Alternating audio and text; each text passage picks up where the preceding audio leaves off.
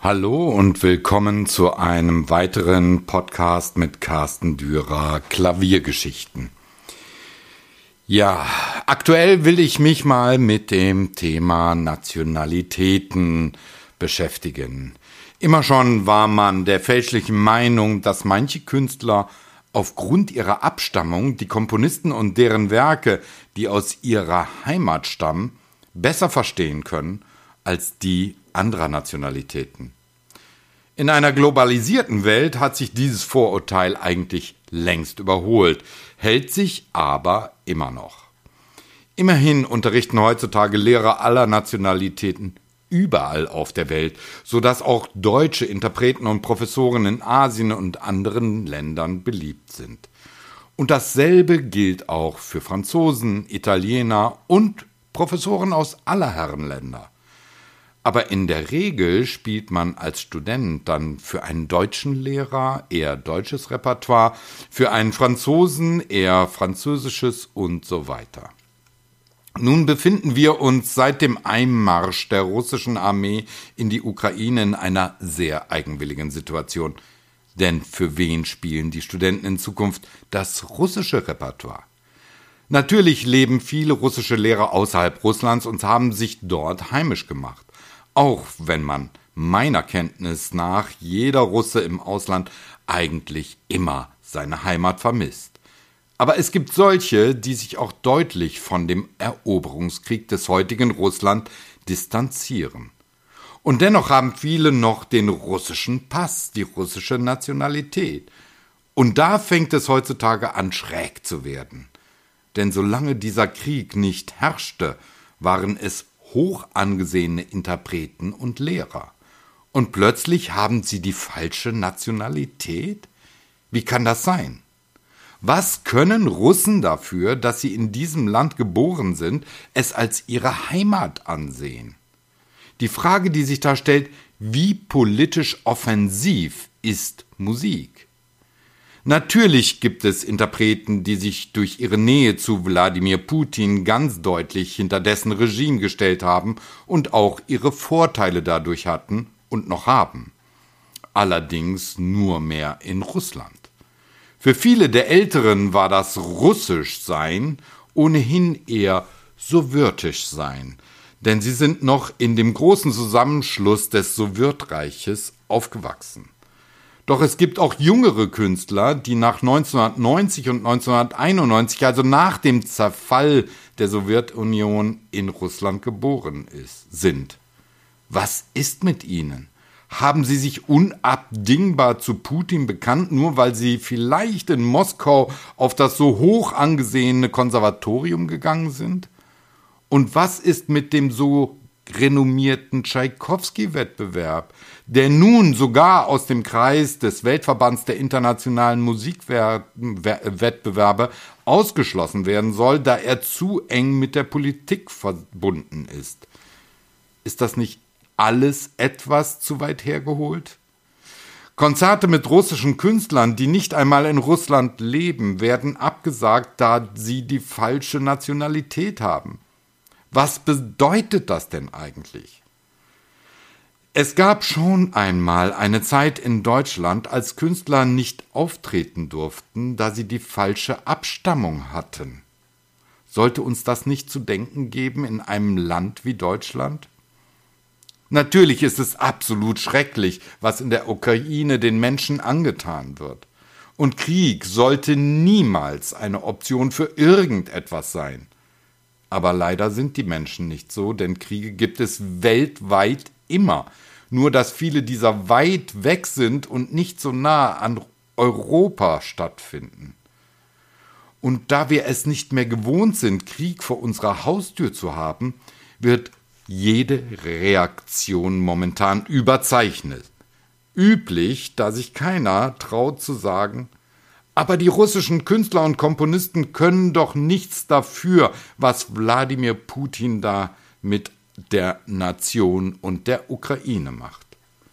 Was hatte ein Piotr Ilyich Tschaikowski, ein Sergei Rachmaninow, ein Dmitri Schostakowitsch mit Putin zu tun? Ganz im Gegenteil waren viele dieser Komponisten sogar gegen die damaligen Regimes angetreten und wären es wohl auch heute noch gegen das von Putin. Warum also dürfen wir momentan am besten keine russische Musik zu hören bekommen? Wegen der Nationalität? Das ist doch lächerlich, oder? So verrückt waren nicht einmal die Engländer, die Franzosen oder andere Nationalitäten, als sie in dem verrückten Krieg, der ihnen von den Nazis aus Deutschland aufgedrückt wurde, denn sie spielten immer noch deutsche Musik. Was also haben diese Komponisten oder Künstler, die aus Russland stammen, verbrochen? Und zudem unterscheidet ein Westeuropäer heute kaum zwischen russischer und sowjetischer Abstammung. Dabei waren etliche große Künstler nicht originär russisch, sondern sowjetisch. Beispielsweise Sliatoslav Richter, der in der Ukraine geboren wurde, genauer in Schitomir. Dennoch galt er später aufgrund seines Lebenweg, Lebenswegs als sowjetischer Künstler, was zu dieser Zeit gerne mit Russisch gleichgesetzt wurde. Dies ist nur ein Beispiel. Es gibt auch solche, die aus Georgien stammten und dennoch irgendwann in Moskau gelandet sind, um damit als russisch betitelt zu werden.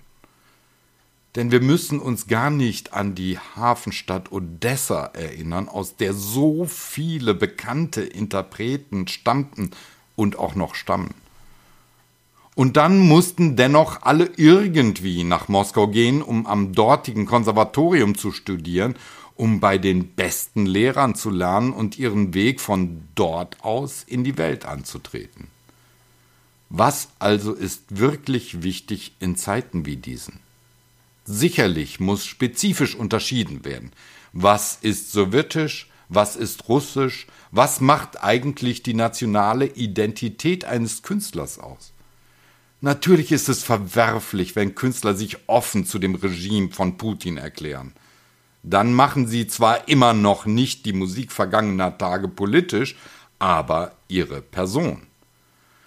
Als 2020 nach der nicht gültigen Wahl des belarussischen Diktators Alexander Lukaschenko die Opposition und ihre Anhänger auf die Straße gingen, um gegen diese Wahl und für die Freiheit im Land zu demonstrieren, war die Weltengemeinschaft wieder einmal recht verhalten und hat Sanktionen angekündigt und mit dem drohenden Zeigefinger gewedelt.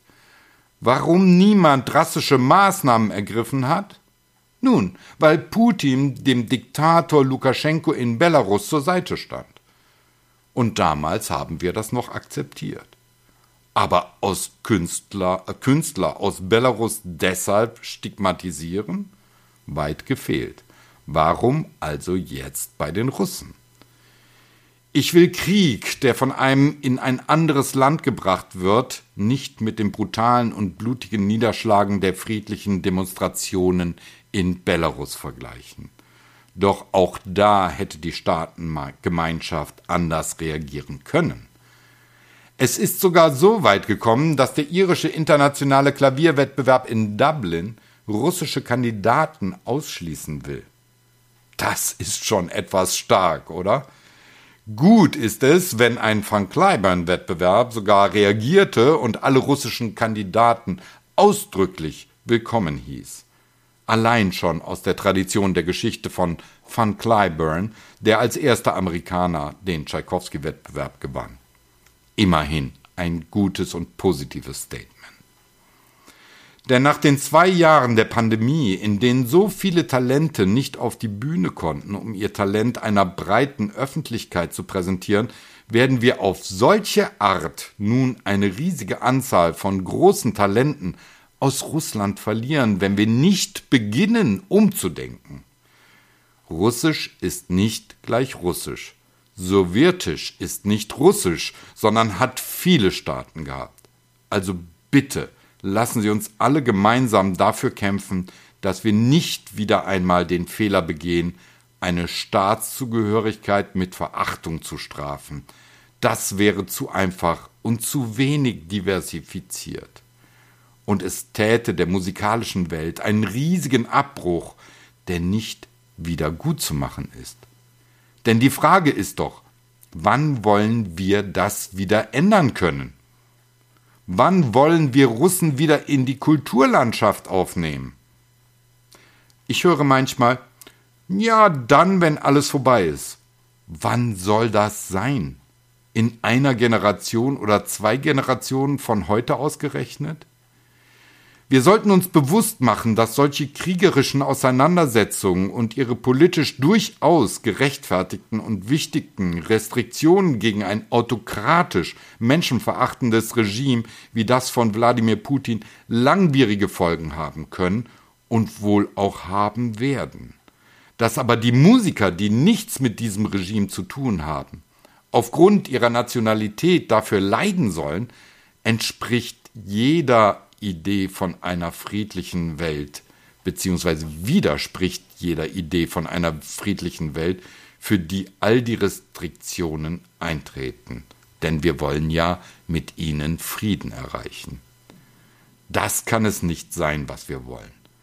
Und wir sollten gemeinsam dafür eintreten, dass die Nationalität in der Musik keine Rolle spielt.